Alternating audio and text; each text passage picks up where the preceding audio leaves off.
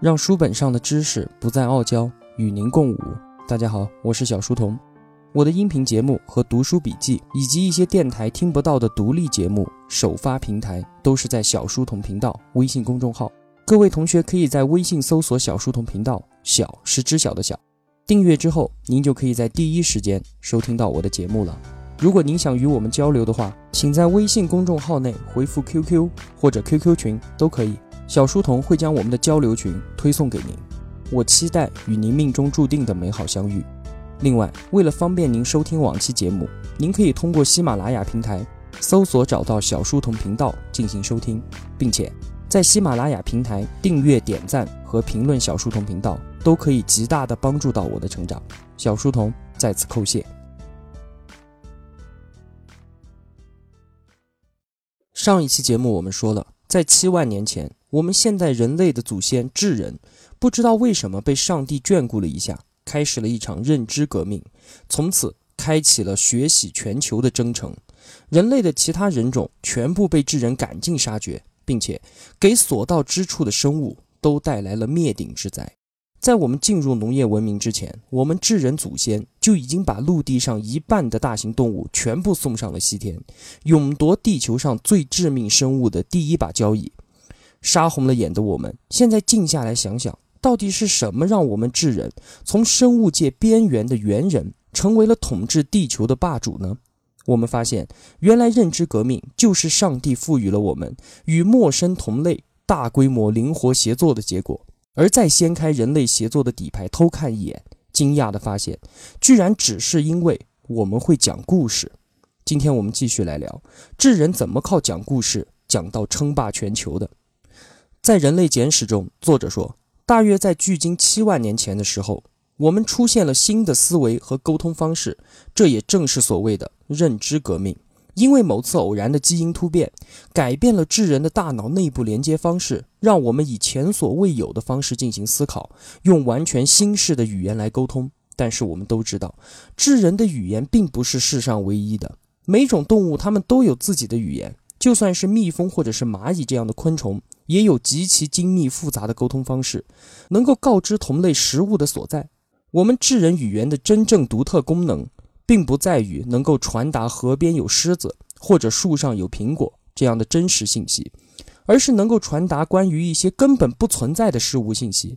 比如说，哇，河边有个仙女正在洗澡呢。我们开始能够讨论像这样的虚构的事物，开始讲故事。然而，虚构这件事的重点并不只在于让人类能够拥有想象，更重要的是可以一起想象，编织出很多共同相信的虚拟故事，让我们得以集结大批的人力，灵活协作。正因如此，才会是智人统治世界，而蚂蚁只能吃我们的剩饭，黑猩猩则被关在动物园和实验室里。正如刚才所说的，光有虚构的故事还不够，还要搭配相信，才能够产生协作。如果你跟猴子说：“悟空啊，只要你现在把香蕉都给我，你死后就能到猴子的天堂，里面有吃不完的香蕉。”你看看他会不会放手？但是你和智人说：“如果你现在每日行善，并且祈祷，你死后可以上天堂，那会怎么样呢？”结果大家都知道了。所以在河边有个仙女在洗澡之后，传说、神话以及宗教也就孕育而生了。人类通过虚构的故事引发大规模协作，最容易理解的就是宗教。猴子不会相信你的故事，但是人类会相信。现在数以亿计互不相识的人在全世界不同的地方做着同样的事情：祷告、忏悔、诵经。而我们共同相信天堂的恩泽和地狱的惩罚，以及一些其他的宗教信仰，以至于我们可以组织上百万的陌生人同时参与宗教活动，并且。世界各地都有教堂、清真寺和寺庙，我们信仰共同的上帝、真主或者是菩萨。智人和其他动物乃至其他的人类彻底区分开来的转折点，并不在于我们开始使用火，而在于河边有仙女。那我们再好好想想，除了宗教以外，是不是任何大规模人类协作的根基都在于大家相信集体想象中的虚构故事呢？尤瓦尔·赫拉利告诉我们说。是的，比如说，当今政治领域最重要的体制和概念就是国家，但是国家是客观存在的吗？一座山或者一条河，确实是客观存在的，我们可以看到、听到、触摸到。但是中国、美国、英国这些都是看不着、摸不到的想象概念。所谓的国家，就是基于国家的故事，一个被重复了无数遍的故事，只不过大家都相信罢了。但是，只要我们共同相信中国的主体。国土和国旗的存在，我们为国家主权、领土完整和国家荣誉付出汗水、泪水、鲜血，乃至是生命，也都是在所不惜的。再比如说，在法律界有一个很重要的概念啊，叫做人权。很多国家的法律都是以人权为基础，但是人权又是什么呢？又是一个如同上帝和天堂一样的故事罢了。如果你把人一刀劈开来看，你会看到心脏，看到肾脏，看到血管。但是人权在哪里呢？人权仅仅只在故事当中被发明出来，并且予以传播。但是请注意，我并不是说国家人权是个虚构的谎言。其实故事并没有什么不好，相反的，它非常的好。故事是我们合作的基础，如果没有它，我们就没有办法建立有效的政治、法律、经济等等的社会系统。再看看人类的经济活动，同样的也是基于共同的故事。当今全球的经济参与者中最重要的单位可能就是公司，比如说世界十大汽车公司之一的奔驰，创立于一九二六年，今天啊，它的总资产已经超过了五百亿美元，每年生产将近一百万辆的奔驰汽车，雇佣员工四十万人，每年净利润高达十二亿美元。面对这样一家将近百年的汽车公司，在我们看来，它是毋庸置疑、真实存在的。但是，我们想想看，有什么能够代表奔驰公司它真的就存在呢？是马路上每年增加的一百万辆的奔驰汽车吗？那我们把奔驰汽车全部销毁，奔驰公司就跟着消失了吗？不是吗？还可以再生产，第二年又是一百辆奔驰汽车在路上跑着，那奔驰公司就是厂房、办公大楼或者是销售大厅吗？不是的。如果是地震摧毁了奔驰所有的不动产，它依然可以贷款重建。那奔驰公司就是他的四十万名员工喽？也不是，就算全部裁员，还是可以重新招聘。那一定就是他的管理层和股东们，就等于奔驰公司，对吧？那么，如果管理层乘坐同一架飞机全部遇难，股东把股票全部抛售，奔驰公司消失了吗？当然也没有。那现代公司岂不是砸不烂、压不扁、打不死的钢铁侠，不可摧毁了吗？我们再想想看。就算奔驰生产的汽车全部都在，厂房、楼房也是完好的，员工都在自己的岗位上工作，管理层和股东们也还健在。但是，只要法院的一纸判决宣布公司解散，奔驰公司就这样彻底消失了。所以说，奔驰公司只是我们无数人共同相信的一个故事。那全世界的公司又都在干嘛呢？赚钱吗？那什么是钱？又是另外一个想象的故事。金钱本身没有任何的价值，不能吃，不能喝，也不能穿在身上，好像完全没有用。但是来了一批最擅长讲故事的人，他们并不是诺贝尔文学奖的得主，而是那些银行家和各个国家的财政部部长。他们说：“你看啊，这张绿色的画着人头的纸上面写着数字十，它就等于十个香蕉的价值。”结果我们所有人都相信了，这套货币体系自然也就行之有效。所以。你可以拿着这张绿色的纸，交给你根本不认识的人，换取你想要的东西。这些习以为常的事情，您仔细想想看，是多么的不可思议啊！其他的任何物种都不可能做到。时刻都别忘记，我们现在是在用上帝视角审视地球上一种叫做人类的普通动物。金钱是人类发明的最成功的故事，无论是上帝、国家还是人权，这些故事都没有办法让所有的人都相信。但是金钱的故事却做到了。最不可思议的是，即便是彼此痛恨的人，也可以共同的相信金钱。比如说本拉登，或者说 IS，他们是痛恨美国的，他们痛恨美国的文化、美国的政治，但是他们对美元一点儿都不痛恨。去年 IS 在叙利亚占领了一些城市的时候，他们掌握了政府机构和银行，他们把所有的古建筑和雕像都摧毁了。但是你有看到他们把美元烧了吗？这个伊斯兰国家有着无数的美元，虽然这些美元是印着美国总统的头像，而且上面还用英文写着“我们信仰上帝”，但是伊斯兰国家还是把美元占为己有，并且很乐于使用它。金钱一定是有史以来最成功的故事。钱是什么？它不是黄金，不是白银，它也不再是一张纸。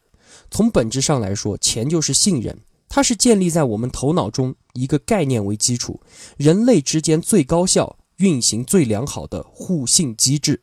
这一点，我们在后面的节目还要进行深入的阐述。好了，我们总结一下：从认知革命以来，人类一直都生活在一种双重的现实当中。一方面，我们与高山河流和狮子大象一同存在于客观现实当中；而另一方面，我们也生活在由上帝、国家和企业等等想象构成的想象现实当中。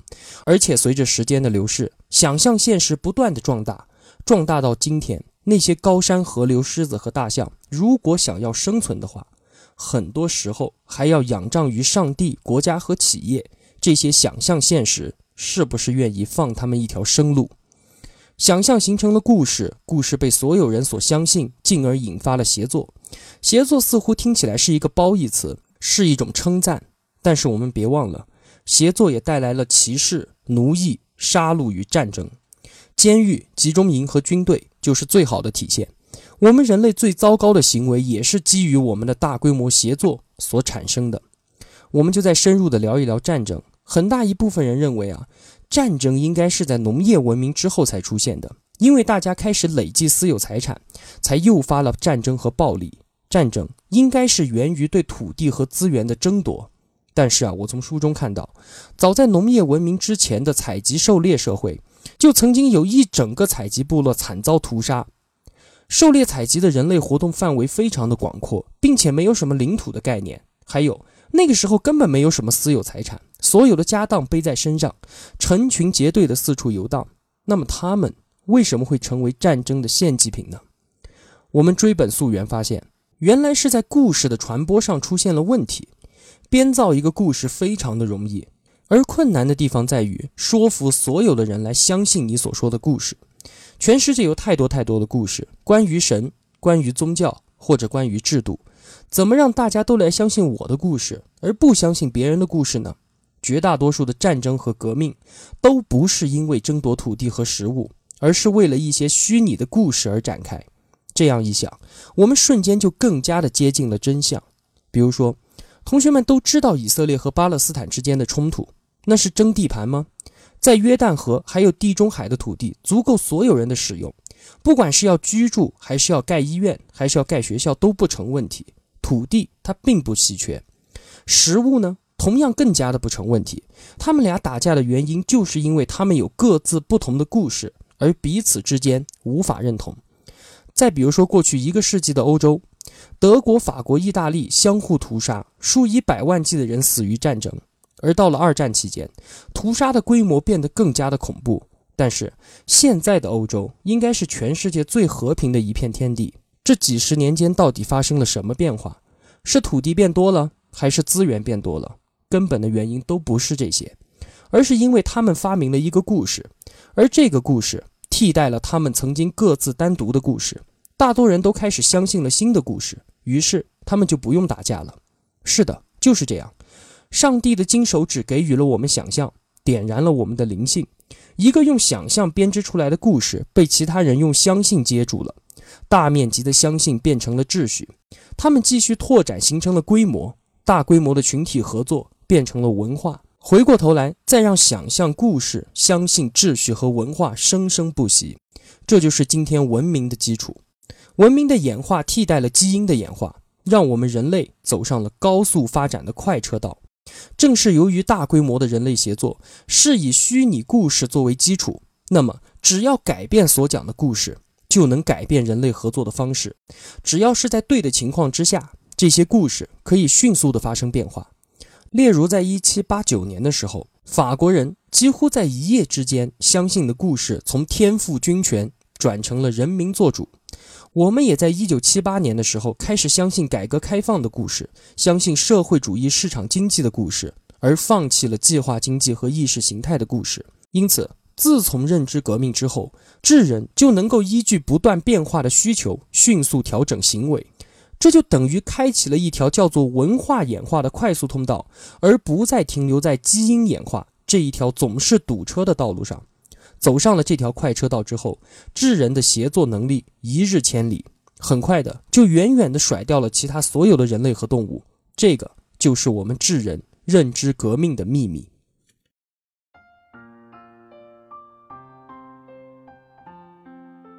小书童不才，在您面前献丑，只愿与您结伴而行。如果我对您有帮助的话，还希望您能打赏一些。小书童感激一路陪伴的是这样慷慨的您。读书分享是一件很苦的事情，我很需要各位同学的陪伴与支持，这是小书童在这条路上不断前行的根本动力。请您把我的节目分享到朋友圈，希望我们在互相陪伴、见证彼此成长的同时，能够发酵出一种叫做爱的温暖力量。我们都希望让陪伴和爱。感染身边更多的人，一同成长，而我一个人的力量又那么的微弱渺小，这需要您的共同努力。小书童在此叩谢。好了，让书本上的知识不再傲娇，与您共舞。我在这里与您不见不散。